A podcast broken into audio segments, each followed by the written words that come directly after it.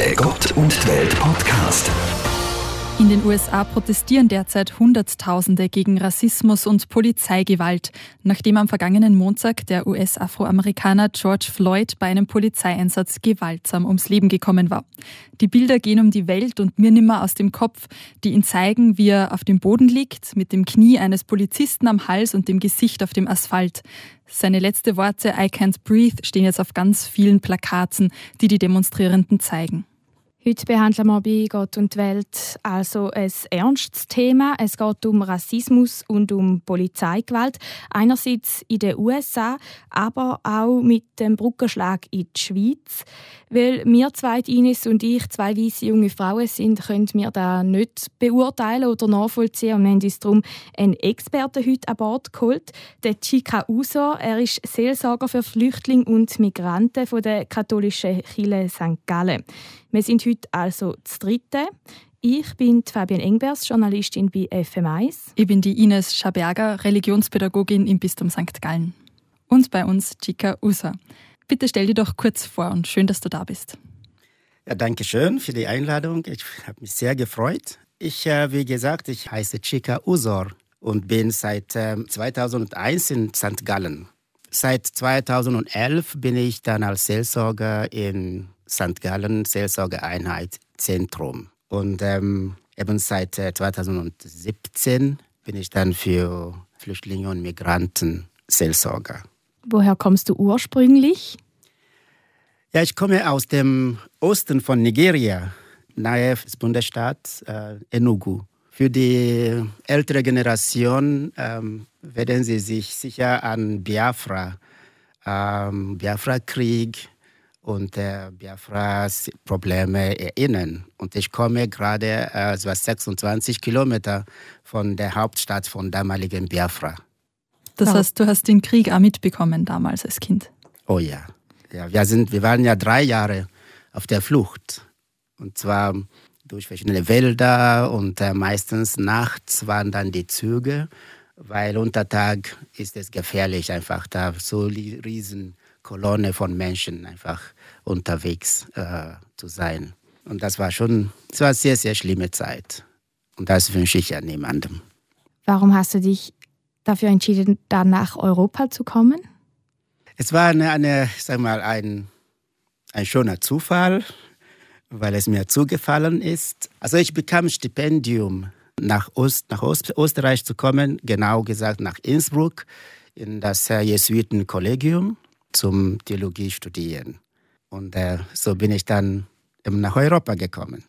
Wir werden später noch über deine Geschichte reden und auch die Erfahrungen, die du gemacht hast. Vielen Dank, dass du uns davon erzählen wirst. Beginnen wir aber mal mit dem Thema, das uns derzeit alle bewegt, weil wir die Bilder natürlich sehen in den Nachrichten. Wie geht's dir da damit? Was macht es mit dir, wenn du die Nachrichten hörst aus den USA und was dort gerade passiert? Es war sehr, sehr entsetzlich also eigentlich ja, die, als ich die, die, die Bilder sah, ist das so eine, eine Art Ohnmachtgefühl. Und zugleich einfach hat sich einfach in meinem Magen wirklich alles gedreht. Vor allem, es kursierten einfach Fragen in meinem Kopf. Was musste in einem Menschen sein, dass er mit seinem Hass auf einen Menschen so äh, zugeht? Wie kommt es, dass er immer wieder nicht nur in den USA, sondern auch in Europa, auch wenn es in den USA fast eine, sag mal, eine strukturelle Situation ist, weil die Geschichte USA basiert auch sehr viel, also vielfach auf diese, diese, diese rassistische ähm, ähm, Denkweise und Gedankengut. Und ich frage mich ja, warum ist die, sag mal, die dunkle braune Hautfarbe für, sage ich mal, rosarot heutigen Menschen ähm, extrem eine Bedrohung. Warum, ähm, was müsste in der Seele eines Menschen sein, dass, ähm, dass er oder sie die Unterdrückung eines anderen einfach ähm, braucht, um sich wohl zu fühlen? Und dieser Mann, der da liegt, unbewaffnet, muss man auch äh, wirklich sagen. Eigentlich ja so, wie die Bilder sich äh, sprechen, hat er sich nicht einmal so gewehrt. Und doch sind drei, drei Menschen, drei erwachsene Männer auf ihn mit den Knien gehockt. Einer mit den Knien auf seinem Hals und der andere, die anderen zwei auf seinen, auf seinen, seinen Rücken. Also ich, ich fand keine Worte. Irgendwie die Nacht habe ich sehr schlecht geschlafen, weil ich dachte, wieso ist die, Haut, die dunkle Hautfarbe für viele Menschen ein Problem? Warum musste, wie, müssten wir Afrikaner, dunkelhäutige, braunhäutige, je nachdem, es gibt ja verschiedene Schattierungen. Schwarz und Weiß sind eigentlich keine Farben, das wissen wir ja. Warum musste ich mich ja rechtfertigen, weil ich diese Hautfarbe habe? Wobei alles andere ist ja gleich in jedem Menschen. Wenn ich Blut spendere, da sieht man nicht, ob er schwarz oder weiß ist. Warum müsste diese, diese, diese Farbe für so viele Menschen zu einem nicht nur Politikum, sondern einfach irgendeine eine innere Haltung werden, dass sie das brauchen, um, um zu fühlen, dass sie anders sind oder dass, oder dass wir, oder die wollen eigentlich nicht, dass wir alle gleich sind. Aber warum ist diese Differenzierung für sie so wichtig? Geht es dir immer so? Das ist ja nicht das erste Mal, dass jemand wegen seiner Hautfarbe in der USA von einem Polizisten umgebracht wird. Geht es dir da immer wieder so? Ist es immer wieder von neuem so ein Gefühl, dass man das fast nicht glauben kann. Es ist einfach, dass äh, die, die frühere oder die, die, die anderen Meldungen hört man vielleicht eben in den Nachrichten oder sieht man nur ganz, wenn überhaupt die Bilder gezeigt werden. Aber dass dieses Mal wirklich gute acht Minuten einfach jemand auf einen einfach so mit der Absicht wirklich diese Menschen zu verletzen und vielleicht auch umzubringen. Einfach da hockt und entgegen jede äh, äh, äh, Rufe oder Bitten einfach da, da davon zu lassen. Es ist erschütternd. Es ist erschütternd. Also frühere oder andere, sie werden wahrscheinlich eben durch die Berichterstattung irgendwie entweder gefärbt oder anders dargestellt. Das ist wirklich nicht so nah. Aber das hier ist unsensoriert. Und, und da spüre ich wirklich äh, ja, diesen Menschen und nicht nur die Geschichte, sei es von, von der Sklaverei bis hin zu den kolonialen Zeiten. Diese Geschichten kenne ich. Aber wenn sie dann so ausarten, es ist ja schon sowieso der, der, der, der Film zum Beispiel, The Roots. Vielleicht kennt ihr das. Nein, ich kenne ihn nicht. Also, ich auch nicht. Die Roots, also oder Roots heißt das ja von Alex Haley. Es handelt auch von, den, von diesem Sklavenhandel, aber dann auch für die ganzen Unionskriege in den USA. Aber vor allen Dingen ist es eine Dokumentation dieser transatlantische äh, Sklavenhandel. Und es ist eine Dokumentation, die er während 14 Jahre lang recherchiert hat, von Gambia bis, bis hin zu den, äh, nach Boston und dann nach New York. Und diese, dieser Film hat dann dazu geführt, dass äh, erstmals in den USA wurde es verboten, weil es gab dann sag mal, soziale Unruhen, weil viele Afroamerikaner haben nicht gewusst, wie sie überhaupt dorthin landeten. Und aber dieser Film hat alles so plastisch einfach dargestellt. Und diese hat dann natürlich zu einer anderen Bewusstseinsänderung in vielen äh, bis hin zu der Bürgerrechtsbewegung von Martin Luther King. Und jetzt glaubt man eigentlich, es wäre überwunden und dann merkt man an Fällen wie bei George Floyd gerade, na, so viel hat sich ja gar nicht geändert. Hast du selber Verwandte oder Bekannte in den USA und haben die dir berichtet, wie die Stimmung gerade ist? Ja, Bekannte und Freunde habe ich in den USA und ähm, also der eine, der ist der Professor in der, in der Northwestern äh, Universität, also von Chicago. Er sagt mir, er fast findet keine Worte, um zu beschreiben, was da passiert. Rassistische Vorkommnisse und Äußerungen, Begünstigungen und so weiter, die, waren, die, die sind Alltag in diesem. Auch das, das Buch von ähm, Chimamanda Ngozi Adichie, Amerikaner, äh, das war jetzt auch, äh, ist schon in mehreren Sprachen übersetzt, handelt auch von dem. Einfach, wenn du als afrikanische oder Afroamerikanerin bist und du lässt deine Haare so natürlich mit Krausen, da kannst du keine Arbeit finden.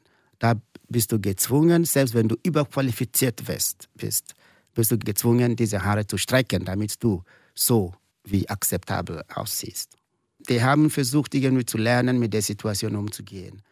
Aber das, was da passiert ist, hat er gesagt, es ist überwältigend. Diese, diese Wut in der Gesellschaft, vor allem der jungen Generation, der jungen, ganz so wirklich quer durch die, die Schichten, also hat ihn sehr, sehr beeindruckt. Und glaubst du, diese Wut, die hat sich jetzt auch über Jahre hinweg angestaut und jetzt gibt es ein Ventil, wo man sie rauslassen kann und jetzt kommt sie mit voller Wucht? Ja, natürlich, die, die, das war schon immer unterschwellig, aber es gab kein, keine Übertragungsfläche. Und diese Fläche, die sie jetzt bekommen haben, ist das, was sie jetzt gesehen haben. Und die können jetzt ihre Aggress ihre, ihre Wut, ihre Frust wirklich kanalisieren. Und diese Vorkommnis, diese Ermordung von, von George Floyd, ist für sie wirklich, da kann niemand das leugnen. Egal wie man das Gesetz dann dreht oder, oder, oder, oder, oder irgendwie versucht zu biegen, da kann man nicht leugnen, dass das, was man sieht. Und aber in der Schweiz berichten die Medien ein bisschen unterschiedlich darüber und es gibt wahnsinnig viele Medienberichte auch. Wie erlebst du diese Medienberichte jetzt, wenn du hier in der Schweiz bist? Am Anfang in, in, den, in der Tagesschau, aber auch in den ähm, SRF ähm, 1. Und dann sagten sie, oder wurde einfach gesagt, ja, der Afrika, Afroamerikaner George Floyd ähm, ist im polizeilichen Gewahrsam dann verstarb. Und dann habe ich gesagt, das kann doch nicht sein. Also jeder stirbt ja, und es gibt sehr viele, die auch im polizeilichen Gewahrsam dann auch sterben.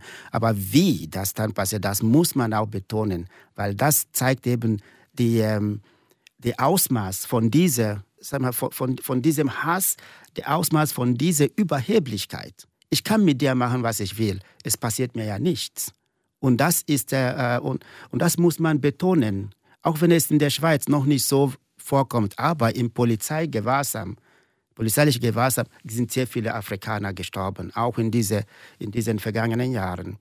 Aber weil es auch einige viele Leute in der Schweiz sind, die das nicht dulden wollen. Die möchten auch, dass, dass diese Gleich, Gleichheit der Menschheit, das auch so wirklich geschützt wird. Und äh, gleichwohl gibt es andere, die das auch verneinen.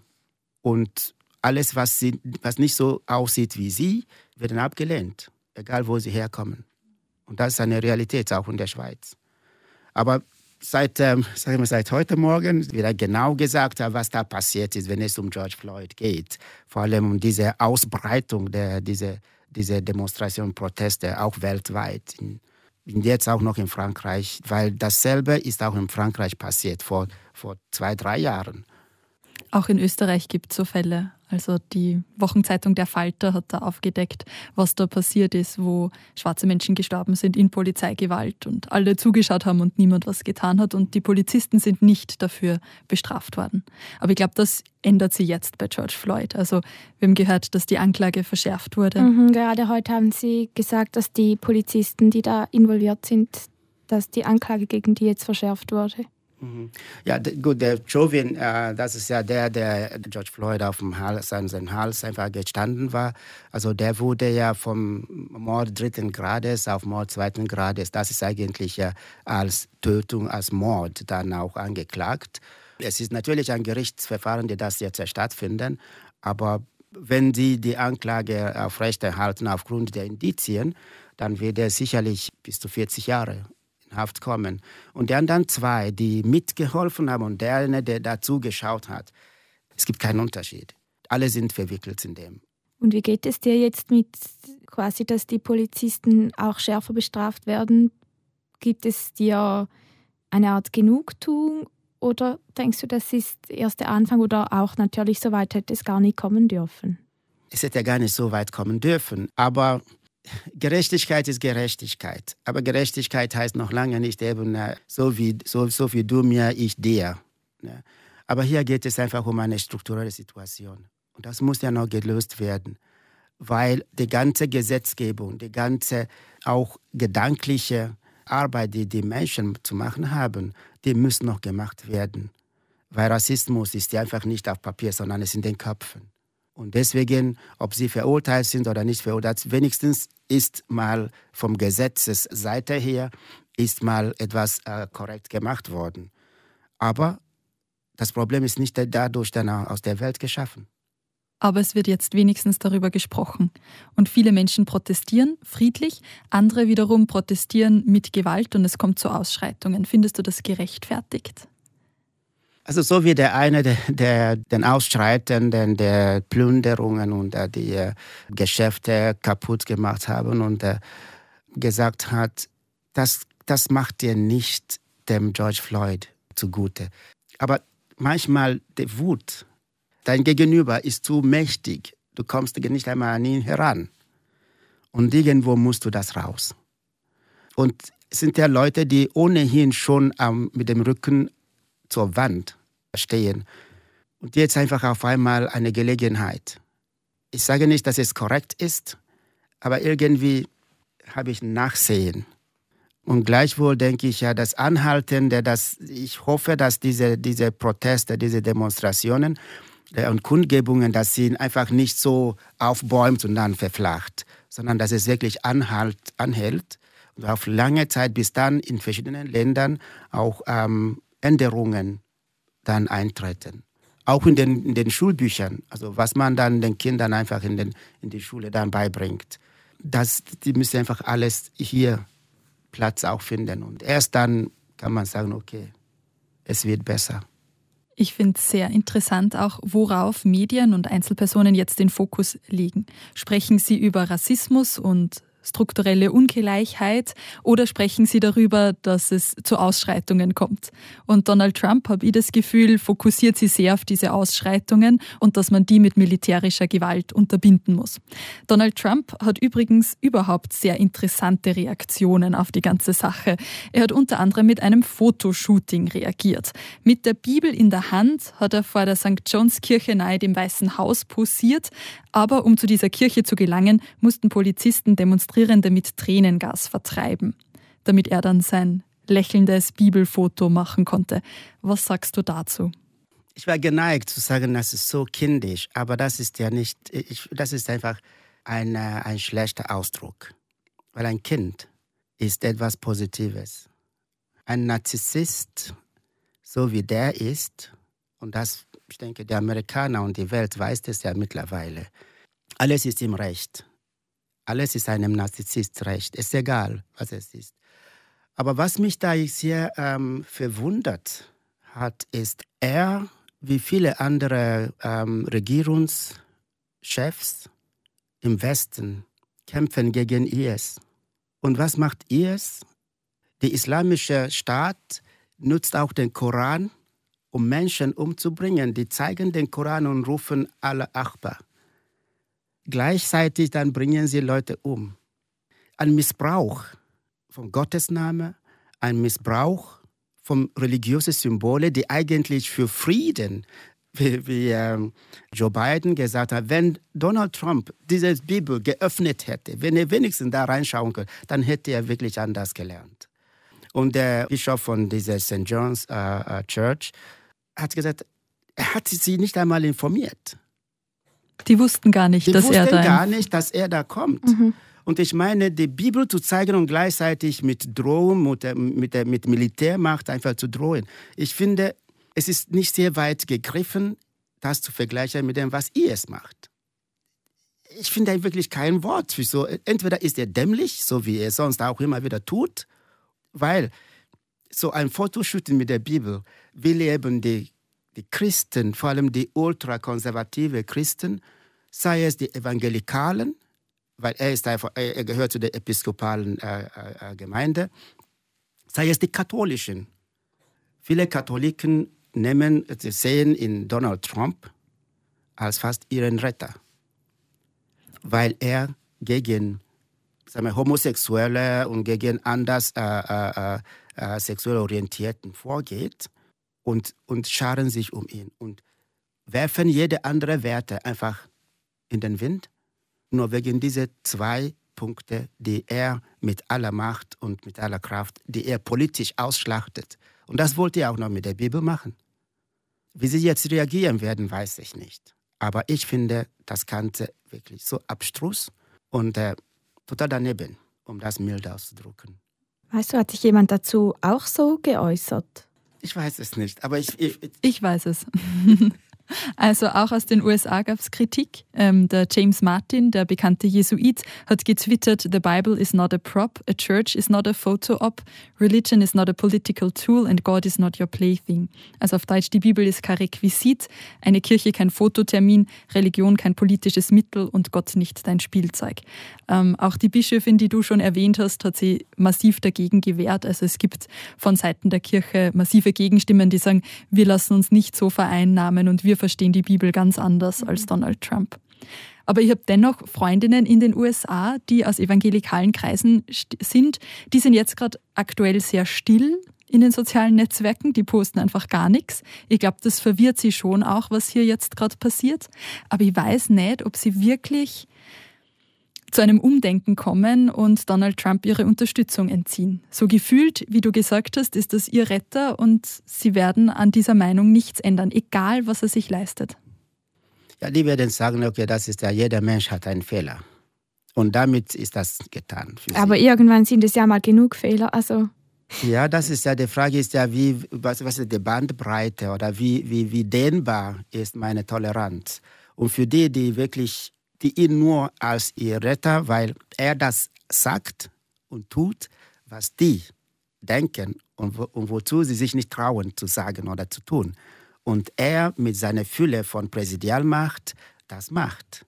Die werden ihm das verzeihen. Die werden nicht einmal das als, als, als ein Problem sehen. Die werden begründen, ja, der Präsident braucht Platz, muss, man muss ihm den Weg räumen. Aber wirklich friedlich Demonstrierende, den mit Militärmacht einfach aus dem Weg zu räumen. Ich meine, für, für, für wen bist du dann Präsident? Nur für die weißen Evangelikalen.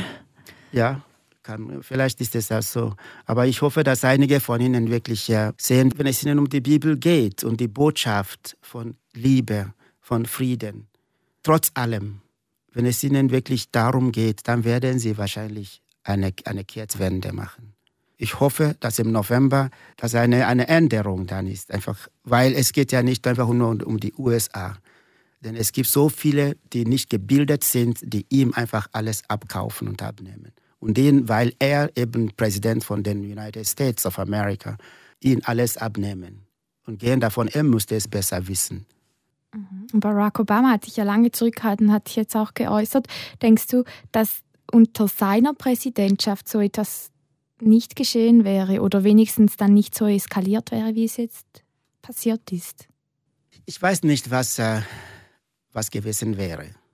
Es, ist, es gibt viele Leute, die nicht für Obama waren. Es gibt sehr viele Hoffnungen, die so aufgetürmt waren, dass hier kein Mensch diese Hoffnungen überhaupt je erfüllen kann.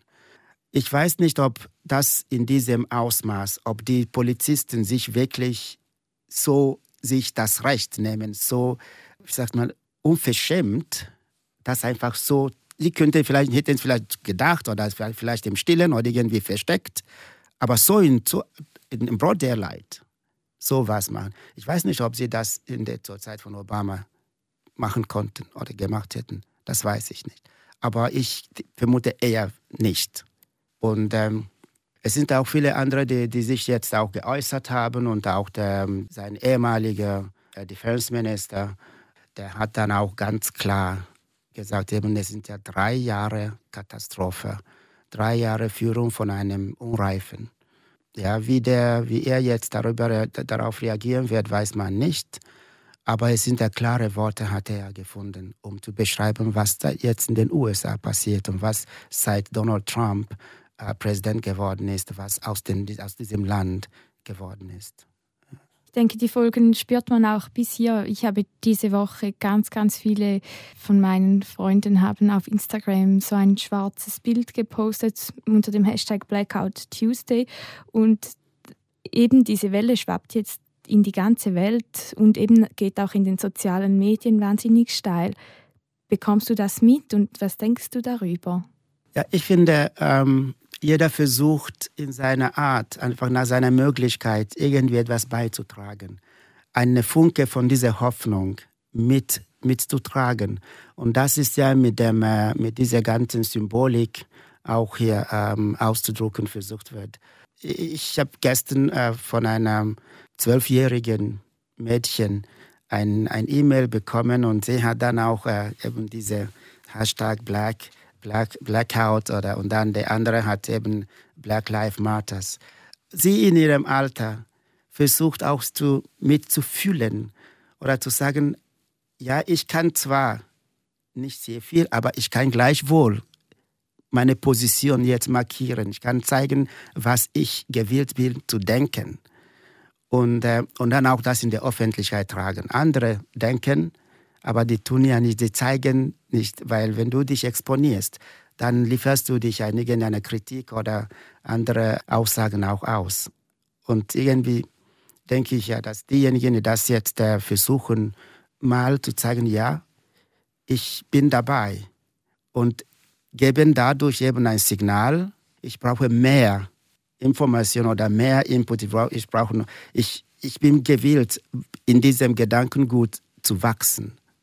Also ich habe mich eigentlich relativ lange gefragt, ob ich das auch machen möchte und habe mich dann dagegen entschieden, weil ich gedacht habe, ja, ich könnte das jetzt schon posten und meine Solidarität bekundschaften, aber irgendwie kann ich das ja trotzdem nicht nachvollziehen, was gerade geschieht. Und das ist schon auch eine Kritik, wo viele jetzt sagen, ja, es ist ja schön und gut, wenn alle finden äh, Black Lives Matters und ähm, aber dann kommt man gleich trotzdem nicht in Aktion und tut etwas dagegen.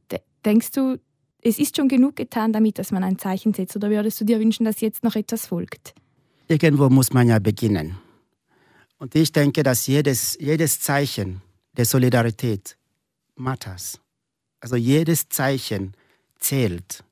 Man kann vielleicht ein, ein Poster kaufen von George Floyd oder was, was auch immer oder, oder irgendeine Schrift oder sonst. Ich, einfach irgendein Zeichen, solange das nicht einfach irgend um, ja, zu, damit ich auch mit, dem, mit der Strömung laufe. Solange das nicht so äh, ist, finde ich, es, es, es, es soll äh, gewürdigt werden. Es ist natürlich sag mal, der, der Wunsch, dass es vielleicht der Beginn von einem langen Weg, dass es nicht einfach aufhört mit diesem äh, äh Hashtag, mit all diesem Ding, sondern dass es zeigt, ja, hier bin ich in dieser Ecke und wer mich sucht, findet mich hier und wir können von dort weitergehen. Und da finde ich es begrüßenswert. Nichts zu tun, dann weiß ich dann nicht, was du denkst. Und wenn du aber dann zeigst, dann kann ich mit dir dann darüber sprechen. Und vielleicht dann erfährst du dann auch, wo ich dann auch selber stehe. Das, ich denke, diese, diese, diese Symbole laden ein zu einem Dialog und vielleicht auch zu einer Vernetzung. Und das macht schon einen Unterschied und macht auch wirklich den Unterschied, der wirklich Unterschied macht. Kommen wir zum Thema Rassismus in der Schweiz. Du selber bist vor 35 Jahren von Nigeria nach Europa gekommen, zuerst nach Österreich mit einem Stipendium und dann einige Jahre später in die Schweiz. Kannst du uns erzählen, wie war das für dich? Ganz am Anfang habe ich gar keine Ahnung. Das ist, äh, ich wusste von Rassismus, als ich in Nigeria war. Ich wurde von den ganzen äh, Anti-Apartheid-Bewegungen auch in, den, also in Nigeria. Ich wusste von ähm, Webe, Dubois und all diese ähm, philosophischen Bewegungen, die dazu führen, das Bewusstsein der Schwarzen irgendwie zu stärken, sei es äh, von Le, äh, Leopold Sedar Senghor, Negritude und, äh, oder Black Consciousness von äh, Steve Biko und all das, das kannte ich, bevor ich nach Europa kam. Aber irgendwie habe ich ein anderes Bild von Europa. Welches? Das, und der ist, Rassismus war nicht drin. Bis ich dann, was ich heute nicht als rassistisches Vorkommen bezeichnen äh, wird, war ich einfach mal in einem, in einem Laden, also in, in einem Billa. Billa ist eine Supermarktkette also Kette in, in, Österreich. Österreich. Ja. Und ich stand drin so, und, äh, mit einem Kollegen. Und eigentlich hatten wir gar kein Geld, um irgendwas zu kaufen. Aber wir wollten einfach mal, nach, nachdem Deutschkurs irgendwie zu äh, trocken wurde, wollten wir einfach mal ausbrechen. Da waren wir im Laden und dann vor dem Laden, der Regale, standen wir und sangen. Wir sangen einfach ein, ein Lied von Bob Marley. Und dann, nach ein paar Minuten, haben wir gemerkt, die Leute starten uns an. Später, so eine, eine ältere Dame hat, hat uns dann direkt angesprochen und äh, nachher hat es sich herausgestellt, als wir aufhörten zu singen, dass sie entsetzt war, dass wir aufgehört hatten zu singen. weil sie meinte, man singe nicht in Österreich und singe nicht in einem Laden. Nur muss man in ein Theater gehen oder in eine Kirche gehen zu singen. Sonst draußen, was sie wirklich mit ihren 90 Jahren so daneben so gefunden hat. Das war mal das eine. Aber in Österreich hatte ich ja in dem Fall diese Form von Rassismus. Erst dann später, wo ich dann einfach im Bus gemerkt habe, da wirst du, ist ein Platz frei und dann es sitzt so schön jemand nebendran. Und dann nahm ich Platz und da stand die Dame auf. Es war noch keine, keine Bushaltestelle. Gut, ich sagte mir ja, sie steht nicht auf meinen Beinen, sondern auf ihren Beinen. Also für den Platz hat sie bezahlt und sie zog vor zu stehen. Äh, Tompi. So bin ich einfach mit dem umgegangen. Ich habe gedacht, das ist nicht mein Problem und ich bin nicht gewillt, einfach ihr Problem zu meinem zu machen. Aber es kamen immer wieder solche Sachen vor. So nahm ich mir einfach jede Gelegenheit. Kinder sind neugierig und die sind sehr, sehr süß neugierig. Ein Junge in einem Schwimmbad hat mich beobachtet, wie, wie wir einfach alle standen unter der Dusche und jeder hat sich geseift und dann, und dann kam er mit seiner Klasse und er entdeckte mich. Und dann blieb er stehen und die ganze Klasse mit ihm. Und der Lehrer, dem war so peinlich. Er versucht, oh einfach, die, versucht einfach die ganze Klasse noch zu chauffieren, einfach in das Schwimmbad, aber keiner bewegte sich. Und da dieser Junge einfach machte einen Schritt nach vorne und kam zu mir. Und sagte, was machst du da? Ich wusste nicht, wie ich diese Frage beantworten sollte. ja. Ich stand unter der Dusche und, der, und dann, dann habe ich gesagt, ja, ich dusche. Dann sagte er, ja, das sieht er auch, aber alle haben sich angeseift und jeder ist sauber, aber du noch nicht. Kannst du noch nicht, kannst du nicht duschen oder, oder, oder, oder ist etwas nicht mit dir in Ordnung? Dann habe ich ihm erklärt und dann haben wir wirklich gesprochen. Ich habe dann dem Lehrer gebeten, er soll doch mit den anderen gehen. Ich unterhalte mich noch mit dem jungen Christoph, so hat er geheißen. Am Schluss waren so viele Bilder, die der Junge im Kopf hat, von zu Hause. Es ging einfach, wie ich überhaupt nach Österreich gekommen bin und äh, ich erklärte alles. Und er hat einfach jede Information einfach wie Schwamm aufgenommen. Und am Schluss sagte er, als wir uns da verabschiedeten, er werde seiner Mutter sagen, dass er einen Freund gefunden hat. Am Anfang hat er aber klar traurig getönt, hat gesagt, also das, was ihre Mutter ihm erzählt hat, seine Mutter erzählt hat, habe nicht gestimmt. Ich habe ihm gesagt, ja, na, vielleicht hat deine Mutter nicht besser gewusst. Vielleicht hat er noch nie einen wie mich getroffen um äh, zu erfahren, wie es wirklich ist. Und deswegen kannst du ihr dann erklären, was du jetzt gefunden hast. Aber sie hat dir sicher nicht angelogen. Und das ist für mich eine ganz schöne, schöne Erfahrung, schöne Art, auch mit diesem Anderssein auch umzugehen. Und ähm, andere Situationen hat es ja gegeben, wo ich, ähm, ja, in Österreich hab, kann ich schon sagen, als Student hatte ich einfach einen, wir, einen Vorteil Ausgangslage. Inwiefern? Wir waren in Innsbruck. Also Innsbruck ist eine Universitätsstadt. Und so sind die Bevölkerung schon bereits schon in dieser. Und dann war ich auch in einem Kollegium. Und diese, dieses Kollegium war schon sehr bekannt. Und irgendein afrikanischer Student oder eine asiatische oder anders aussehende Student oder junger Mann in der Gegend, der einen Weg suchte, hat man einfach automatisch an dieses Kollegium geschickt. Weil man glaubte, alle sind dann dort. Und das war schön. Also da hatte ich ja nicht mit diesen Vorurteilen nicht direkt zu kämpfen gehabt am Anfang. Und auch heute noch ist das auf, ja, kann ich wirklich auf der Handoberfläche so zählen, wie viele rassistische Situationen, die ich schon direkt persönlich erlebt habe. Logischerweise denke ich, schmerzen einen auch solche Erfahrungen. Bist du dann eher wütend oder traurig oder was macht das mit dir? Ich meine, ein Junge, der weiß es wahrscheinlich einfach nicht besser, aber viele wüssten es ja wahrscheinlich schon besser. Ja, ich, ich habe schon, schon mal gestritten mit meinem Professor an der Uni. Wir hatten gerade das Thema Einstellungsänderung in der Psychologie. Und äh, guter Dinge, er war ein Jesuit. und dann hatten wir dieses Thema. Und dann hat er wenn es darum geht, er hat immer über Studien in den USA erzählt. Und dann ging es darum, schwarz-weiß. Und er hat immer, wenn es um die Schwarzen ging, hat er Neger gesagt. Wirklich? Hat er Neger gesagt. Und ich war alleine im ganzen Hörsaal.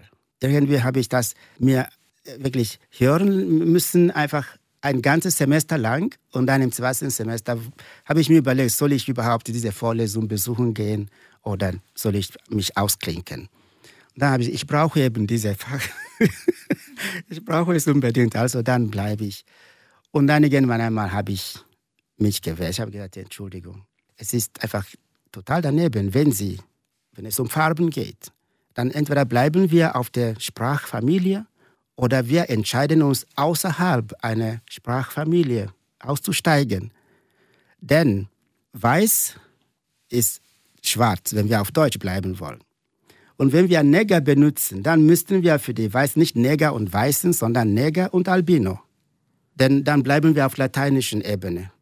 Und dass ich das wirklich äh, sehr schlecht finde, dass wenn er um Studien über die Schwarzen in den USA oder sonst, dass er das Wort Neger benutzt. Und dann hat sie gesagt, ja, das, das ist eigentlich so benutzt die Autoren. Das ist doch ein, ein, ein, ein lahmes, äh, lahme Ausrede. Sie sind Professor und die bringen uns etwas bei. Und sie nehm, übernehmen etwas unkritisch auf und servieren uns auch das auch noch dazu. Und wir sprechen von Einstellungsänderung.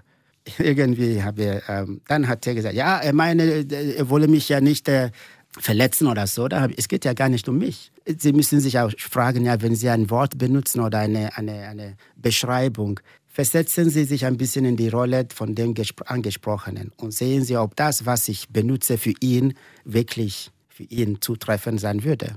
Dann hat wichtig die Vorlesungssaal einfach in zwei geteilt. Die eine unterstützen ihn, die andere mich. Und, äh, aber eine Woche später haben wir uns dann noch versöhnt. Er hat sich entschuldigt in der in der Vorlesung. Das sind auch die Bilder, die viele ältere Leute heute auch haben, die sie dann auch ihren Kindern weitergegeben haben, mit den, auch mit den zehn kleinen Nägerlein und so weiter. Also das sind einfach Bilder, die immer wieder weitergegeben werden. Ich bin froh, dass diese Bilder werden je länger, je, je weniger tradiert. Aber es braucht auch sehr viel Mut, wenn man als Student seinem Professor in den Weg tritt und sagt, das ist eigentlich nicht okay, was Sie jetzt hier machen. Der Professor kann ja immerhin mit einer schlechten Note einem das ganze Studium verhauen. Ja, ja gut, dieses, äh, es ist genauso wie die, die protestieren heute. In den USA oder sonst hier, die sagen, jetzt genug ist genug. Das Einzige, was ich zu verlieren habe, ist mein Leben. Und wenn ich dieses Leben noch irgendwie ansehnlicher haben möchte, dann muss ich da, dafür etwas tun, dann muss ich dafür kämpfen. Und äh, für mich war es einfach, soll ich das einfach hinnehmen und tun, als wenn ich das nicht gehört hätte? Und dann nachher mich, mir Vorwürfe machen, ich hätte eigentlich meinen Mund öffnen müssen. Und dann habe ich gesagt, nein, das Einzige, was ich bekommen kann, ist eben, dass ich eine schlechte Note oder überhaupt, dass er nicht einmal vermerkt, dass ich die Prüfung gemacht habe. Das kann er.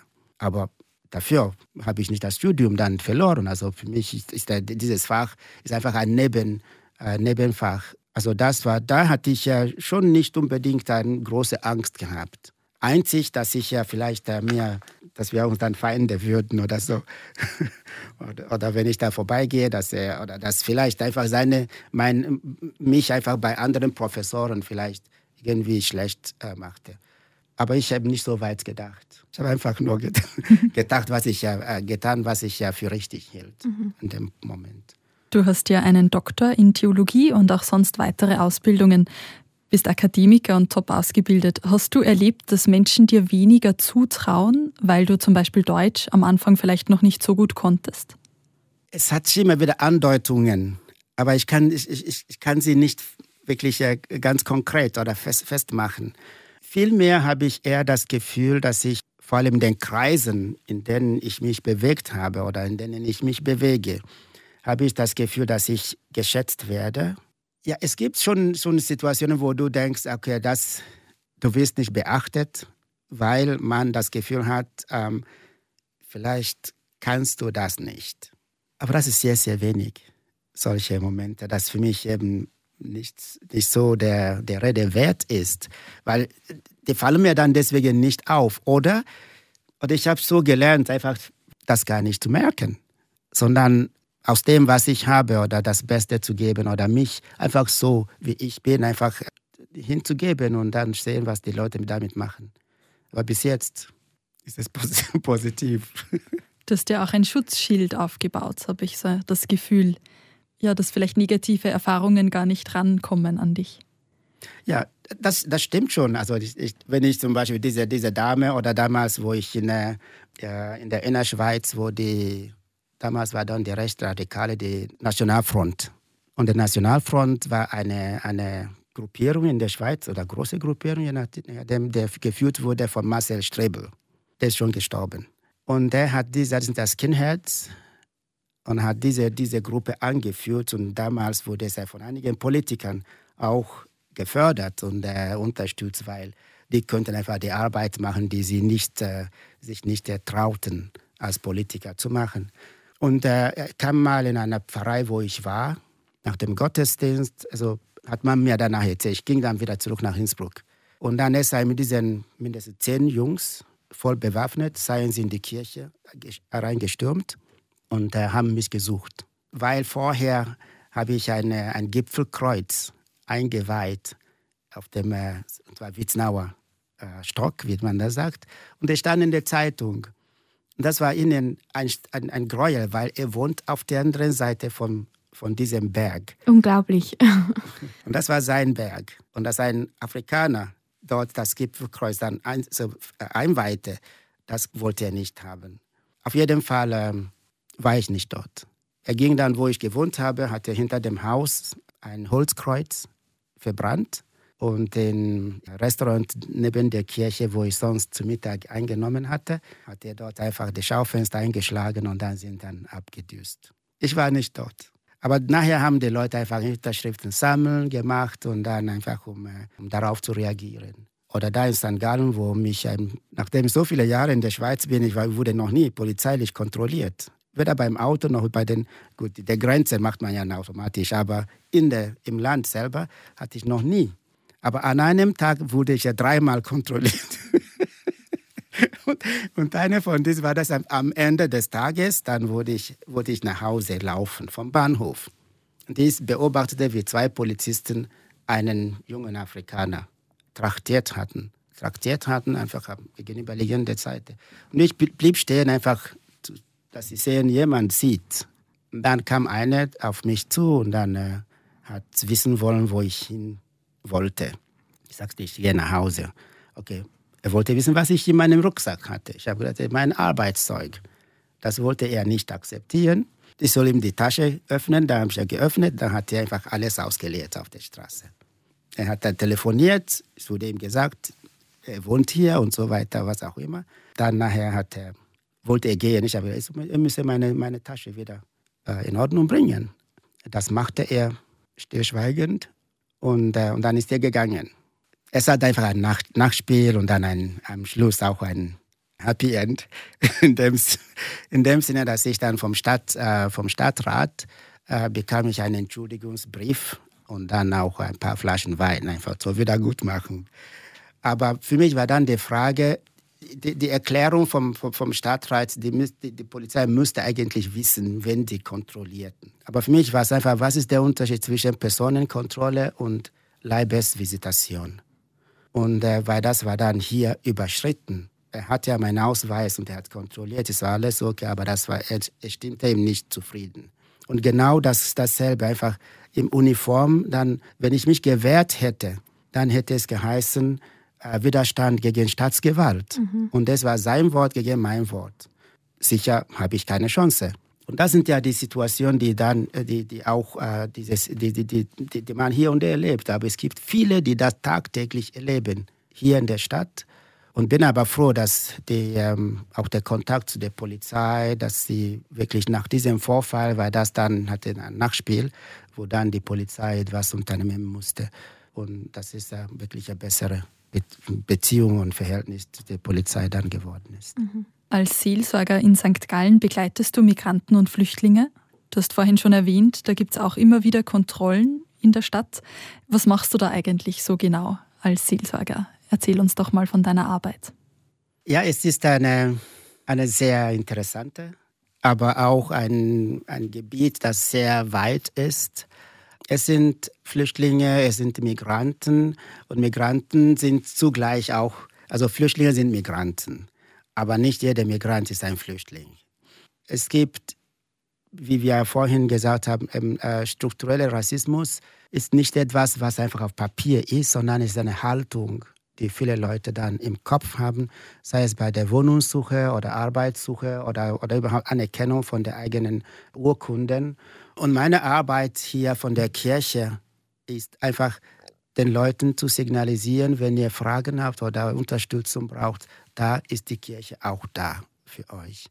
Und wir bemühen uns auch Hand zu reichen, sei es ähm, in den, ähm, die Leute auch fit zu machen, einigermaßen für den Arbeitsmarkt, wenn sie schon hier bleiben können, durch äh, Sprachkurse oder auch Unterstützung von vielen von verschiedenen äh, Akteuren im Bereich Flüchtlingsarbeit, sei es zum Beispiel in der Solidaritätsnetz Ostschweiz oder im Soli-Haus an der Greizstraße. Auch die Leute ja, zu zeigen, ihr macht eine gute Arbeit, weil ihr baut einen Ort, wo diese Menschen, die ohnehin schon fast alles verloren haben, wo sie ein Stück willkommen geheißen sind, damit sie wenigstens wieder von vorne beginnen können ist auch ähm, äh, Gottesdienste anbieten, aber auch zu helfen, dass weil die, die, die meisten Migranten, vor allem aus, de, aus Asien oder aus Afrika, kennen zwar die Kirche, sei die katholische Kirche, aber es ist einfach anders. Viel lebendiger, oder wie meinst du? Ich weiß es nicht, ob ich lebendiger, einfach anders. Weil für die, ja, für die Schweizer ist die, die Gott, der deutsche Schwe äh, Gottesdienst ist auch lebendig. Und, und, äh, Sehr diplomatisch ausgedrückt. Ja. ja, ich meine, wenn also ein Gottesdienst ohne Orgel ist für die, für die meisten meist einfach wirklich äh, ohne Musik, das geht nicht. Aber ein Orgel passt einfach nicht so zum Beispiel für einen Gottesdienst, in einen afrikanischen Gottesdienst. Also es ist so wuchtig, da kannst du dich ja gar nicht bewegen. Und zum Singen oder äh, äh bewegt man sich je nachdem, wie das, wie das Lied einen singt und bewegt. Und da kannst du nicht machen in einer, wenn Orgel spielt. Und dann muss man alle andächtig zuhören und nicht einmal husten. und, und das ist der, das können viele aus dem Süden nicht, die fühlen sich nicht da drin. Und da versuchen sie in verschiedenen Gruppierungen ein wenig diese, ihre Seele, weil das ist ja der Bereich, der eigentlich unangetastet ist von allen Gesetzen, die können vielleicht ihre Aufenthaltsbewilligung verlieren, aber ihren Glauben kann niemand ihnen nehmen. Und die können vielleicht ähm, nicht ein, eine Wohnung finden oder Arbeit finden, aber in der Kirche haben sie immer Platz. Und das ist ja für die meisten wirklich der Ort, der für sie wirklich diese Seele auftanken auch äh, anbietet. Und ich probiere ja, ihnen zu helfen, dass sie einen Ort finden, sei es eine Kirche, wo sie Gottesdienste feiern können, natürlich angepasst, weil die können es nicht so machen wie zu Hause. Aber es ist ein Stück Heimat, das man dann mitnimmt ja. und ein Stück Vertrautheit und Geborgenheit, ja. dass man weiß, worauf man sich verlassen kann im Leben. So. Ja, und es hat dazu geführt, dass sehr viele Katholiken, die wirklich die katholische Kirche, die Gottesdienste kennen, wie es, es ist gleich überall, dass sie eher hinübergehen zu den Freikirchen. Weil sie können, es ist expressiv, die können da genauso äh, ein bisschen beten, wie sie es gewohnt sind. Und äh, auch ihre Themen werden angesprochen. Es ist einfach fast eine Brücke zu sag mal, Landeskirche hier und dann diese Migrantengemeinden. Und das ist auch eine von meiner Arbeit. Auch die Missionen, die großen, die, die Mainstream-Missionen, die Italiener, die Portugiesen, die äh, äh Spanier, ähm, da sind ja zwar etabliert, aber das sind dann Nationalgruppen.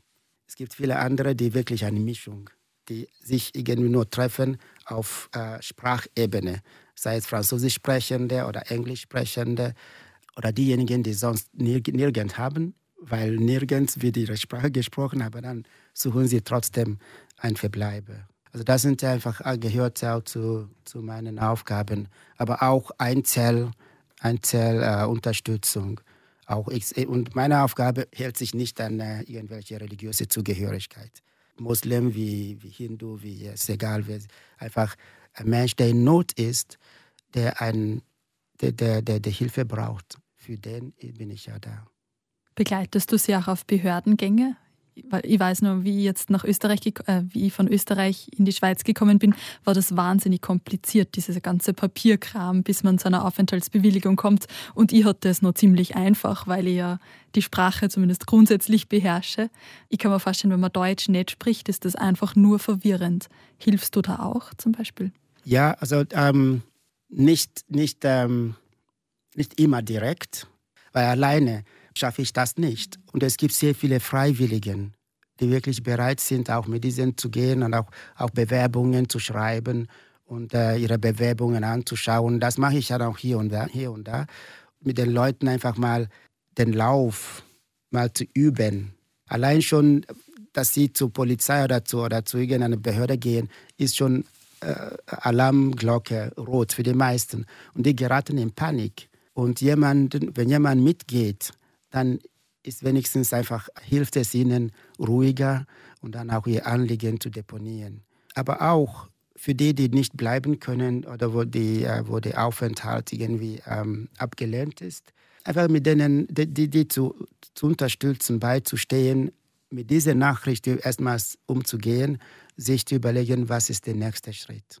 Und äh, weil es gibt nichts, was einen Menschen einfach umhauen kann, als ein, eine Hoffnung eben vor, ein, vor, vor, vor eigenen Augen platzen zu sehen. Und das hat dann führt auch dazu, dass manche Leute wirklich durchdrehen oder sonst äh, einfach nur Ende der Welt dann sehen. Ja. Und das äh, auch dazu, einfach mit denen diese Zeit durchzustehen. Durch, durch, oder ein paar Leute einfach mit, zu, mit denen mitzugehen, also zu gehen an die BAT, das ist ja Bundesasylzentren in Altstädten sie dorthin zu begleiten und ein paar Telefonate zu machen, einfach, dass sie wissen, okay, das Gesetz ist so, aber die können wirklich ruhig die Situation angehen. Wo ich nicht kann, dann habe ich äh, viele Leute oder viele Stellen, wo ich dann sage, bitte schau dort an, geh mal dorthin und dann telefoniere ich, der oder der kommt und er könnt ihr bitte helfen. Manchmal kann man nicht helfen, aber wenigstens hat man zugehört und derjenige hat sich ein bisschen aussprechen können. Das heißt, du erlebst auch viele persönliche Schicksale dann, die du begleitest. Ja. Ja. ja. Und es ist da zum Beispiel der, die eine Familie ähm, aus Afghanistan hat ein, Jungen, ein, ein, ein junges Mädchen und dieses Kind hat eine, eine seltsame oder seltene, seltene Krankheit und ähm, musste mehrmals operiert werden und ähm, die, die Knochen sind so weich irgendwie aber die können ja nicht, äh, weder der Vater noch die, Mut, die Mutter da versteht Deutsch und, äh, und, äh, und das Kind, man merkt eben, wie dieses Kind der Familie so viel Kraft gibt. Und dann auch diesen Leuten auch zu unterstützen und zu sagen, ihr seid nicht alleine hier. Und wir dankbar sie sind, dass überhaupt, dass das Kind, dass im Kinderspital dass dem, dem Kind geholfen wird und dass wirklich alle sich bemühen, einfach, dass es diesem Kind um, äh, gut geht. Und in der Schule, es tut ihr weh, weil jede Treppe, macht, entweder löst sich einfach eine, eine Schraube von den, die sie im, im, Körper oder in den Beinen hat. Und dann aber sie beißt einfach die Zähne zusammen und weil sie es schaffen will, das, das zu erleben, geht einem wirklich nah. Und das für die, sage, morgen ist besser als, als heute. Also deswegen lässt sich eben dieser Schmerz auch ja, durchhalten. Was gibt dir Kraft für deine Aufgabe, die ja oft sehr schwierig ist? Ja, eben solche Momente. Ja, dass viele, viele Leute, die das bisschen Hilfe, die die bekommen, dass sie wirklich daraus etwas Großes machen können, dass es ihnen wirklich wieder eine Hoffnung, eine, äh, eine Perspektive gibt, dass sie wieder anfangen zu leben. Man muss nicht alle, alle, alles Problem lösen, aber dass es für jemanden eigentlich genug ist, dass, es jemand, dass jemand zuhört und ihre Geschichte anhört und äh, so gut es geht, sich auch hineinfühlen kann und äh, auf der anderen Seite natürlich auch mit dem Gebet. Also da, weil manchmal es gibt Situationen, wo ich, äh, ich habe einfach keine Antwort oder, oder, oder die für mich so enttäuschend ist, dass ich, dass ich nicht weiß, wie mit dem umgehe. Und das Einzige einfach mal zurückzuziehen und dann das, das Gott überlassen. Ja, und, und dann auch das andere, was mir auch hilft, ist ähm, zu sehen, es sind so viele Menschen hier in der Schweiz, egal wo so viele Menschen, die bereit sind, wirklich sich für andere einzusetzen. Sei es finanziell und diejenigen, die auch, auch mit, ihren Zeit, mit ihrer Zeit, mit ihren, ihr Wissen und die sind da, egal zu welcher Zeit. Wenn man sie ruft, sie sind da. Und das, ist, das tut gut und das hilft. In einem Land von vielen Vereinen, Schweiz hat einfach jede Menge Vereine, auch für, ja, für, für, Eichhörnchen, für, Eichhörnchen, und dann für, für, für Crazy-Steine und alles. Also das sind ja Vereine. Das sind ja Menschen, die, die, die ehrenamtlich arbeiten, die bereit sind, etwas zu, zu machen für die Allgemeinheit. Und das, das finde ich wirklich vorbildlich. Ja. Vielen Dank, Chika Usa, dass du bei uns warst und von deiner Arbeit erzählt hast als und Seelsorger für Flüchtlinge und Migranten. Und uns einen so tiefen Einblick auch gegeben hast in deine Arbeit. Vielen Dank, dass, Sie, dass ihr mich eingeladen habt. Damit sind wir am Schluss unseres heutigen Podcasts angelangt. Wenn er euch gefallen hat, dann teilt ihn doch gerne mit euren Freundinnen und Freunden und Bekannten. Nächste Woche gibt es wieder einen spannenden Podcast und zwar mit Jörg Nickli von der Drogenberatung. Er hat lange die Stiftung Hilfe für Drogenabhängige in St. Gallen geleitet und wird uns einen Einblick geben in seine Arbeit. Wenn ihr gerade eine Frage habt, die euch auf dem Herzen liegt und ihr am Jörg Nickli gerne würdet stellen oder allgemeine Rückmeldung oder einen Input zu unserem Gott und die Welt Podcast, dann schreibt uns doch ein E-Mail an vanessa.kobelt.chmedia.ch. Der Gott und die Welt Podcast in Zusammenarbeit mit der katholischen und evangelischen Landeskirche von der Kantone St. Gallen und Appenzell.